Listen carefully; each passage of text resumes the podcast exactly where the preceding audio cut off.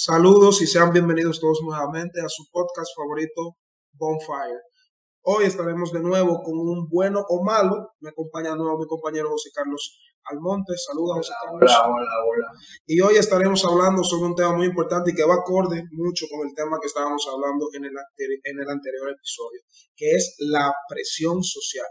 José Carlos nos va a dar una, bre- una breve definición de lo que es eh, la presión social.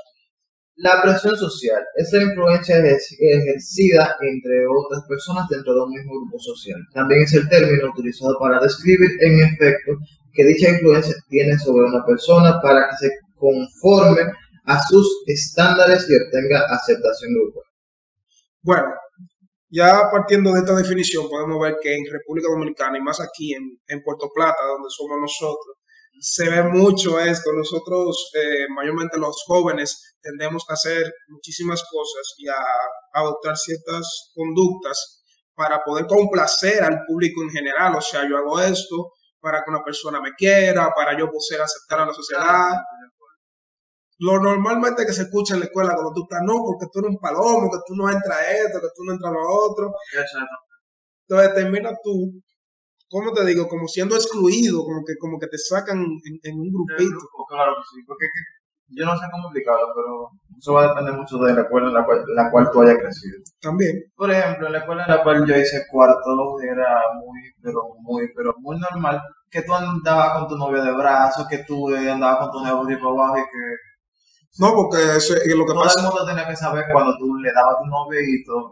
Y eso es innecesario. Eso, eso es parte de la presión social. O sea, eso es para que me acepten y yo diga que yo soy hombre. Aparte de que es súper inmoral, tú estás desacreditando a la Claro que sí. Y la tipa se sentía, oye, a la misma Orgullosa que su, que su novio la abrió y le dio en la destapó, la destapó, la destapó. Y fue en una playa Qué incómodo. de cabarete con toda la, toda la arena.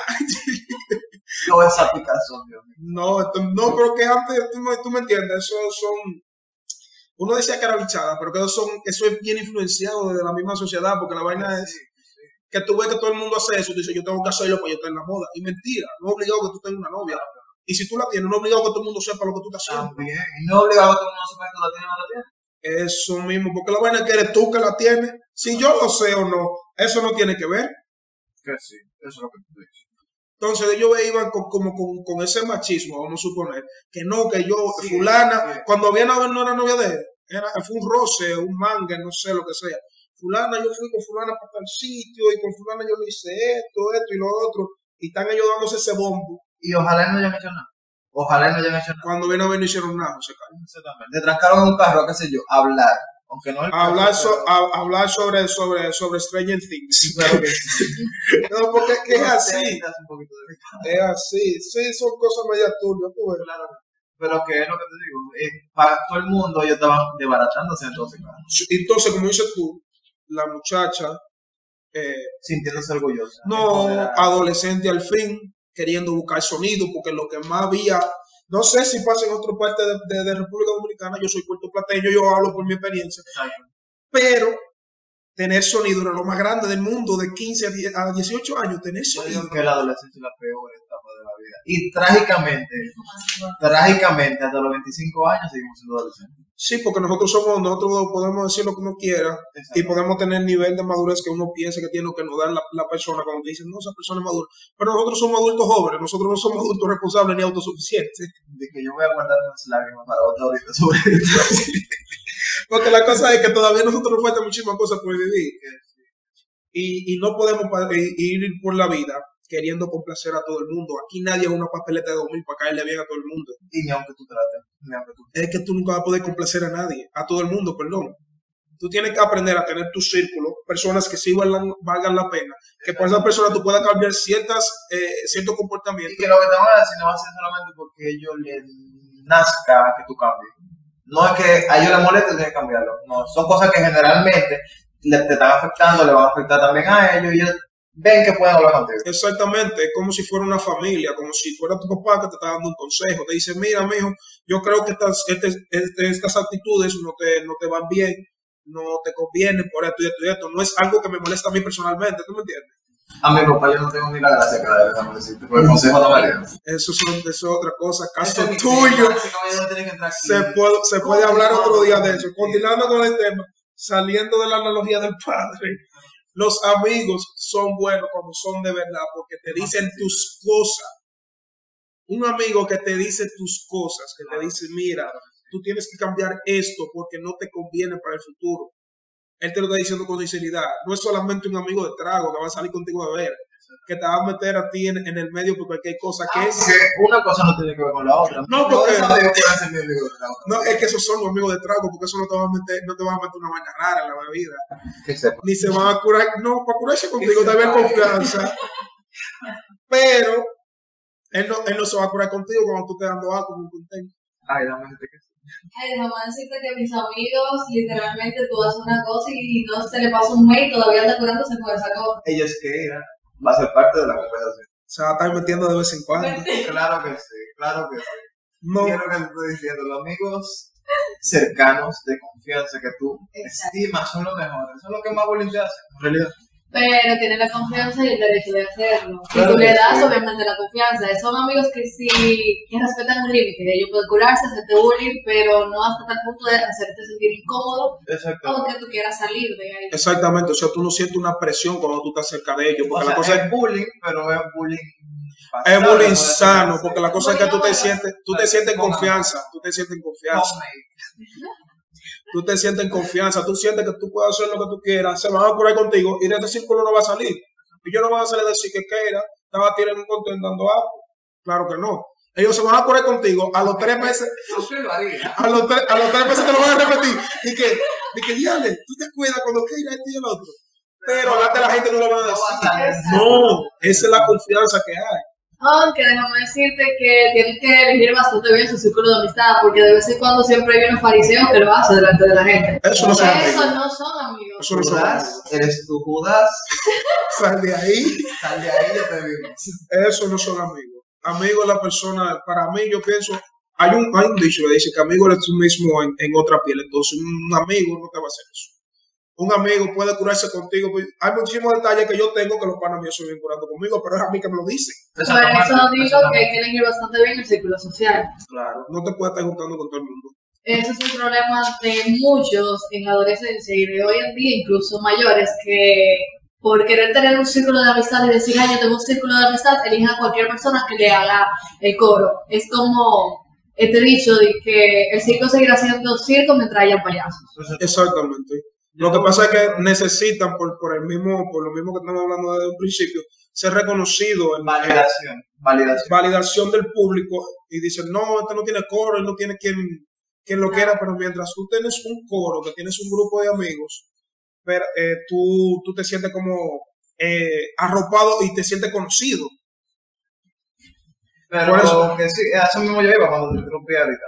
Que era, por ejemplo, yo no, te- no tuve muchos amigos, por decirlo así, en la escuela. Y era básicamente, básicamente por eso. Yo no andaba buscando aprobación de nadie. Y sí, me sentía muy mal muchas veces porque yo sentía como que estaba como... O sea, yo tenía mis amigos, no lo confunda. Pero no era de que el mismo círculo de amigos que todo el mundo tenía, que son los amigos que salen para el sitio, que le invitan a esto. Yo en mi adolescencia, en el bachiller, yo no salí para muchos sitios. Por ese mismo tema. Yo en mi bachiller era alguien demasiado cotizada, como me dijo un amigo aquí Yo una también. vez. Sí. Que estudiábamos, no estudiábamos juntos, pero estábamos en la misma escuela, entonces eh, Full cotizado. yo era muy Clásico. recluida, era, Era muy como muy, recluida. muy hype to touch. No me Sí, interesaba sí, encajar con nadie, ese era el problema, a mí no me interesaba encajar con nadie, no me importaba caerle bien o mal a nadie, Ese- yo era yo, yo era mi personalidad, quien se quería quedar se quedaba, quien era mi amigo lo hacía. Eso. Y por ende, yo estudiaba con reguero de grupitos que querían la gran cosa. Mi Mm. personalidad no era apta para encajar con ellos, entonces Puerto yo. Plata, Exacto. We like. Entonces, colegio de riquitos with life. claro. Claro. Claro. Entonces, no busqué. Censurado. Censurado. No busqué adaptarme con ellos ni nada por el estilo. Simplemente seguí mi rumbo. Yo me sentía bastante bien sola, no necesitaba encajar con nadie. Conocí a más amigas más adelante que sí encajaron conmigo, no me juzgaron y esas fueron mis amigas en el bachiller. Resaltamos. Yo creo que la actitud debe ser esa. Por ejemplo, yo me juntaba con la persona, como estábamos hablando ahorita, que yo sentía que complementaban lo que yo quería. O sea, si a mí me gustaba un cierto tipo de cosas, yo buscaba a la persona que le gustaba ese cierto tipo de cosas y con esa persona yo me juntaba. No me interesaba que el corito, vamos a suponer, como dicen en, en esta serie mexicana, el corito de los populares se interesara por lo que yo me intereso. A mí no me interesa eso. Yo soy yo por encima de lo que ellos sean. Yo no soy mejor que ellos, pero yo no soy mejor que yo. Yo era la típica rebelde. Yo a mí no me importaba una mierda, Ah, todo no. lo que hacía. Yo no era de que rebelde, pero tampoco era de que, que la caía a todo el mundo. Es, eh, me refiero a rebelde porque tú sabes que siempre hay un grupito de populares que todo el mundo hace lo que ellos le dé lugar, su gana y lo que ellos digan, eso es. Yo no, si ellos decían esto hay que hacer, yo hacía lo contrario porque a mí me importaba una mierda, yo hacía lo que yo quería. Es que Sí. se debe hacer lo que tú quieres. Tú no puedes querer, Ahí viene la presión social.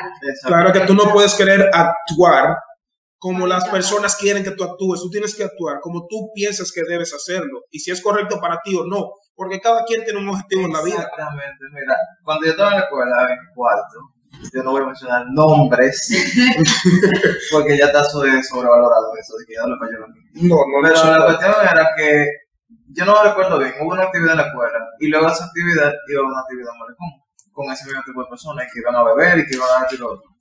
Y yo no sé, a mí algo me decían, no vaya para allá. Y como ninguno de mis pequeñitos círculos iba, yo no fui para allá. Sucede que ya se algo tremendo rebú con todo policía. Y ojo de loca no se equivoca. Me cuenta que no. De que, de que, de que eso fue un Yo- presentimiento. Oye, yo vi el futuro. Se supone que yo creo que entra dentro de la clasificación de presión social, porque eso era todo el mundo que eso era obligado sí o sí para allá. Porque ¿Tú sabes, cómo, ¿Tú sabes cómo yo le llamo a eso? Esos son las personas que son manada. Ah. Que si el grupo va para allá, yo tengo que ir para allá, que allá que está bueno. ¿Por qué no puede estar bueno donde yo estoy? Ese es uno de los mayores problemas también por los cuales se buscan los problemas hoy en día, porque empieza un chismecito, un rebuscito y ya, porque todos los compañeros dicen, dale, dale, dale, ahí empieza la presión social, se siente presionado, quiere darle para sentirse aceptado por los demás, porque si Y no lo hace, ojalá, a ojalá y no sea tan grave el rebú. Exacto. Por la presión que todo el dice que le que sí. Que Cuando viene a ver el problema es una estupidez, que, que ni siquiera había que Ya resuelve tratarlo. También pasa cuando tú vas a un coro y está todo el mundo ligado y queda una y queda tú y tú tienes que haberte obligado para, para que no pasa vergüenza. Ojalá sea, ojalá sea un, A ti perdónenme puede la palabra, ojalá sea un bagre. Tilapia. Tú no te gusta, tú no quieres, pero para tú no pasar la vergüenza, tú coges la Para presión. que no te digan palomo. De que, mmm, te comiste el pescado de cañada, ¿eh? Pero lo lindo es que si tú no estás en un buen grupo de amigos, en realidad, o aunque no estés, porque hay grupos de amigos que se curan con eso entre el grupo solamente, obviamente. No sé. Pero si tú llegas a darte el bagre, también pueden hacerte bullying con eso. Diablo, se dio un bagre. Exactamente. O sea, que, eh, eh, exactamente. que te voy a empujar para allá, pero te voy a hacer, ah, me voy a poner también, después. te voy a mirar justo No, es que el resultado siempre va a ser burlarse, porque no lo haces, fuiste palomo. Lo mismo Lo que hiciste. que era ahorita, la gente habla como quiere. Que sí, tú no lo haces, tú eres palomo, lo hiciste, tú tienes un estómago de hierro que te comiste esa tipa. Entonces, dime tú, como quieras, te va- entonces, al final, si como quiera la gente va a hablar de ti, como quiera la gente te va a buscar un defecto, sé tú. Yo soy yo, yo tengo eso bien claro. Digo, antes no, yo no era yo antes. No, porque la cosa es que uno pasa por unos procesos y por una cierta, una serie de pruebas que te van moldeando. En realidad, todo el mundo debe pasar por un poco de presión social para encontrarse a ellos mismos. Exactamente. Yo, a mí me aplicaron mucha presión social, yo la sobrellevé bastante bien. Ahí tú te das cuenta de cuando tú haces las cosas, no, esto no es lo que me gusta, yo no quería hacer Esto esto. no es lo que me Es conviene. que esa, esa es la etapa de probar, eso es lo que se, eso es lo que se basa en la adolescencia, tú experimentas la cosa y de ahí para adelante tú creas una personalidad que esa va a ser tú de ahí para adelante. Exactamente. Por eso que cuando- por eso que cuando- por la falta de dinero. Claro, si no son, ese eres tú, llorar por falta Claro que sí. No, pero que de ahí para allá, si tú No. conoces a una persona de esta edad, ya esa persona es la persona que va a ser a los 40, 50, 60 años. Que es lo que me gusta, por ejemplo, ahora, yo desde los 20 para acá, digo, yo no me tengo 21 años, yo estoy hablando como que yo No, el, el, el, Fósil el, prehistórico. el veterano, Jurassic World. La cuestión es que la gente que yo he conocido de, de los 20 años para acá son las mismas personas que son los, al principio lo que van a hacer al final. Que no es, bueno, salvo muy, muy, pero muy pocas excepciones. Lo que te presentaron al principio no es de que, que te van a meter un papel por adelante y atrás va a ser otra cosa muy diferente. Sí hay excepciones, es importante aclararlo, pero la mayoría de la gente con la que yo me he llevado bastante bien hasta ahora. es que eh, ese tipo de actitudes solamente están, como dijimos anteriormente, en la adolescencia, cuando tú no sabes quién tú eres, cuando tú estás, estás tratando de descubrir ciertas cosas tuyas que al final van a ser, van, tú vas a, a, recoger para que sean esas. Exactamente. Entonces, cuando tú te presentas ahora con una persona, por ejemplo, 23 años ya, esa, ese eres tú. O sí. Sí, yo sí. Y orgulloso soy.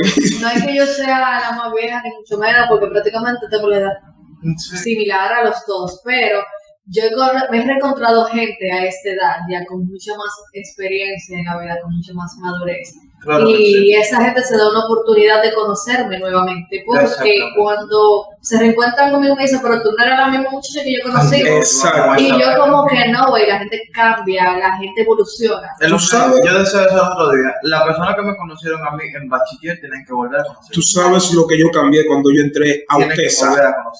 Tú sabes lo que yo, lo que usted se hizo conmigo. Lo que la UAS hizo conmigo. Yo tengo un botecito de lágrimas en mi casa. Que son esos son, esos son tus tu traumas por estar cogiendo materias innecesarias, son otro tema, tú ves. Que todavía tiene dos años y todavía no ha entrado a carrera, pero nada. una tabana? No, todavía no. ¿Quiere que sea hasta la primera vez que tenga una tabana? No estamos en eso. Sí, que primera tabana para que suene.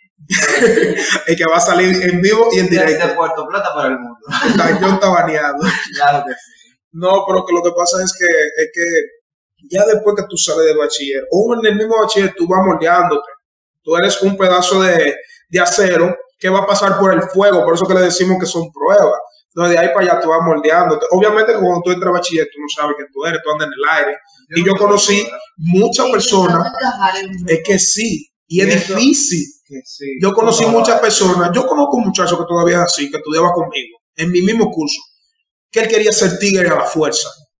Que ella está en ese coro de tigre a la fuerza. No eso una cuerda. y, yo lo veía. Y él, y es un hermano, soy buena gente. Es pile buena gente el muchacho. Dios que me perdone el palomo. Pero tú tienes que ser tú. Tus, tus, tus, tus, defectos, tú tienes que aprender a sacarle ventaja. O si no, tratar de trabajarlo para hacerte mejor. ¿Tú me entiendes? Entonces, por eso es que digo que eh, tú no puedes dejarte meter presión, porque al final él todavía sigue en esa burbuja de que tiene que ser tigre a fuerza. Tú lo ves, se pela con su flow, se, se pone su flow, se pela caliente como los tigres, whatever. A mí, a mí me volaban demasiado eso, porque yo iba como yo, yo, yo iba como... Me gustaba, pelar bajito y sin ningún tipo de raya, no, eso era una, eso era una ofensa. No, tú eras palomísimo. Ay, Dios mío. Entonces te hacía mucho bullying, yo no entiendo eso. Yo a mí me cogían de ejemplo para decir cómo se tiene que pelar. Yo me pelaba bajito, me pelaba como era. También cogía y iba con mi pantalón de deporte, yo no lo ponía tubito. Todo el mundo con su pantalón de deporte tubito. Ah, y no, yo no. no, porque en, acomodaba como yo me sentía. En la escuela se lo ponían tubito. Yo lo dejaba como yo me lo podía acomodar, como a mí me gustó. Eso, ¿Cómo se llama? Sorbetes.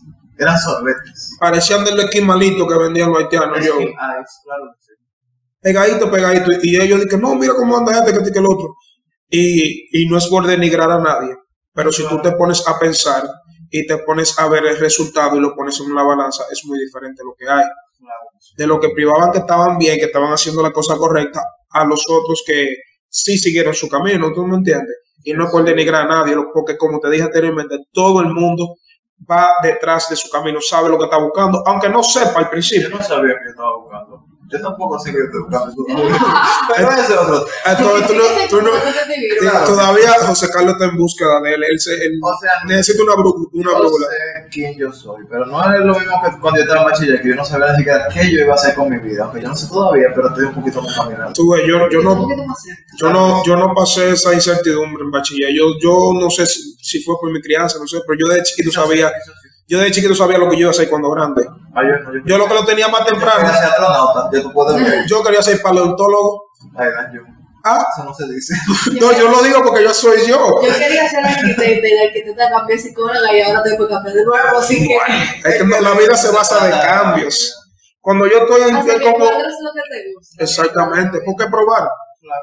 Cuando yo estoy en, en sexto de básica, hay una tarea que pone que, ¿qué tú quieres ser cuando sea grande? Y yo he escrito que yo quiero ser paleontólogo. La profesora ni sabía lo que era eso. Y ella me ha preguntado a mí, ¿qué, qué es eso? Yo le digo, esos son los arqueólogos que buscan los huesos de los dinosaurios y los estudian. Esa mujer se puso loca. Hasta mi mamá llamó. que no le dejen esa, es- esa mentalidad a ese niño, que ese niño se va a morir para allá de que buscando huesos de dinosaurio, Y ella que cobrando un soldito ahí miserable cada quince sin saber lo que Sin saber lo que es un paleontólogo. ignorante. Ahí da, repente. Tú sabes gente que gana cuando simplemente sacando los huesos de una tierra. Claro que sí. Tú sabes los cuartos que ganan un paleontólogo, Digo, pero yo después, Yo desenterré un pote de eso que se usaba en ese tiempo. pero después me cambié a derecho, tú ves, Que, que no desenterras tú una maldición en el mundo entero, una plaga. las siete, No puede- yo. las siete no plagas de Egipto, Otra, de que las Yo siete, creo que ya yo la estoy pagando. José Carlos y las siete plagas de Egipto, la tienen todas arriba. Claro que sí. No, pero que eso es un tema demasiado fuerte porque incluso la presión social hace que las personas nunca vivan su vida, nunca sean quienes quieren ser. y viven infelices. Tú ves que la mayoría de gente sufre de depresión y se amarga por eso, porque pasaron toda su vida queriendo hacer algo y cuando llegan a una, a una edad dicen, cóntrale, desperdicié mi vida. Y es que eso es siempre, de la niñez. Por ejemplo, a ti cuando tú eres niño te van a decir que tú tienes que estudiar esto. Si tú tienes papá, no fue mi caso, gracias. Tú te van a decir que tú tienes que ser... negro. guiño, guiño.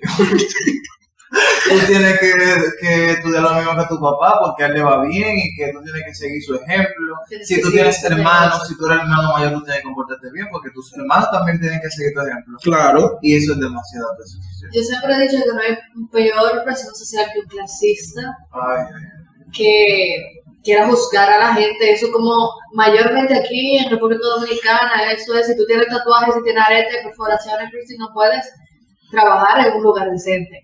Pero sin embargo, sin embargo, si es alguien que viene de una familia con empresa, mucho dinero, que es un riquito, que tiene cuña, ellos no les va a importar si se van a meter Sin drogado. embargo, sin embargo, si tú supieras que ese tipo de gente son la gente, la peor persona que yo he conocido. Sí. Yo tengo muchos amigos Porque que no tienen mucho que dinero que sí, es que, es que no saben valorar, Eh, nacieron si no nos cuesta. como la uyamba, dice un refrán por ahí con la flor ahí atrás. Claro que sí. porque entonces no saben valorar ni saben vivir en precariedad. Aunque, aunque hay que hacer excepciones, tú sabes. Porque es lo mismo que yo estaba viendo en, en un reel esta mañana. Era, por ejemplo, que hay personas que nacen, eso es una carrera, básicamente. Hay personas que nacen y empiezan a correr en el kilómetro cero. Y hay otros que empiezan en el kilómetro 20. No quiere decir que el que tenga el kilómetro 20 no va a aguayar su ritmo. La va a su forma. Claro, Pero va a tener una ventaja. Está más avanzado. Exactamente. Está más avanzado. Eso es lo que mucha gente no entiende. Esa ventaja que tuvo es la ventaja que básicamente. Hay personas, hay personas que me ven a mí y dicen, no, que yo tengo mi vida hecha, que tengo mi vida ganada, porque, porque no sé, en verdad no sé, porque la gente ve, no, y que el papá mío tiene esto, y yo, señores, eso es, digo, eso es de mi papá. Que yo tenga ventaja, como dice José Carlos, se me hizo más fácil estudiar, se me hizo más fácil conseguir ciertas cosas, pero yo después de ahí tengo que buscarme lo mío, porque yo no voy a vivir con lo de mi papá. No es que tu papá es tu papá. Exactamente, Él es otra persona. Exactamente. Lo que él tenga es de él. Ahora, que te quiera ayudar son otros 500. No. Pero ni aún ayudándote. Ni aún ayudándote. Y que para que yo para que él me ayude hay condiciones, que él mismo lo ha dicho, tú tienes que ser- tiene que, que tú me entiendes, trabajar, tener, son cosas normales que son cosas que, que tú tienes que hacer en tu vida para tu sobrevivir y lo que te quieren enseñar es, pero la persona no entiende, dicen no, eh, y te clasifican, son clasistas, como dijo que era, prejuicios, como hablamos en el, te- en el, en el episodio pasado, te juzgan y dicen, no, tú no sabes lo que es la vida, tú no sabes lo que es la calle, tú no sabes lo que pasa el trabajo. Uh, hermano, del, de afuera se ve muy bonita la cosa, Ahora de afuera se ve muy bonita la cosa, y de esa puerta de mi casa para allá, usted no sabe lo que está pasando, usted no bien, usted no mal, usted no sabe. Y hay muchísima gente que vive muchísimo mejor que todos nosotros que estamos aquí, que tú dices, no, yo viven en un palacio, tienen una casa grandísima, vehículos, tienen dinero, salen, tú no sabes los problemas que tengas tengas. de la casa de su plato tirándose. de desorden, tú no sabes. Y ahora que tú mencionas eso, yo me acuerdo de algo que comentó eso, una persona en mi casa, que no voy a mencionar su nombre, que era guiño guiño. Tira polla, tira polla. Ah, me- que era, por ejemplo, que uno tiene que tratar de pisar fino, que uno tiene que tratar de mantenerse dentro de los parámetros que la sociedad te está pidiendo. Y era porque cuando tú sales a la calle no van a hablar de ti tal cual, sino que van a hablar de tu familia. Eso me lo dicen mucho a mí. Y a mí eso me sube una fea a la cabeza. Como mi papá es una persona, bueno, mi papá no, mi familia, mi papá, cuando digo mi familia, mi papá, mi mamá, Familia familia de mi casa, núcleo familiar. A mí me da un pique la gente así porque Los padres pueden dar la crianza que quieran, pueden criarnos perfectamente, perfectamente, lo más alineado posible. Pero al final del día, cuando crecemos, quienes elegimos quiénes somos nosotros, eso no tiene nada que ver. Y que al final, que si tú cometes un error, no lo va a pagar tu mamá, lo vas a pagar tú. Ahora, y si haces algo bien, y si haces algo bien, los resultados van a ser tuyos. Exactamente. Que haya consecuencias, que tu familia puede que sea un poquito afectada. Obviamente porque le va a doler si te pasa algo malo, porque son tu familia. Entonces, como te decía, mi núcleo familiar son una persona que tú lo conoces, todo el mundo lo conoce que tu plata, son personas respetables. Entonces, yo tengo que mantener esa imagen porque yo nací de ahí y tengo que seguir ese mismo reloj. Tú tienes esa presión social. sí, es, es bueno y es malo.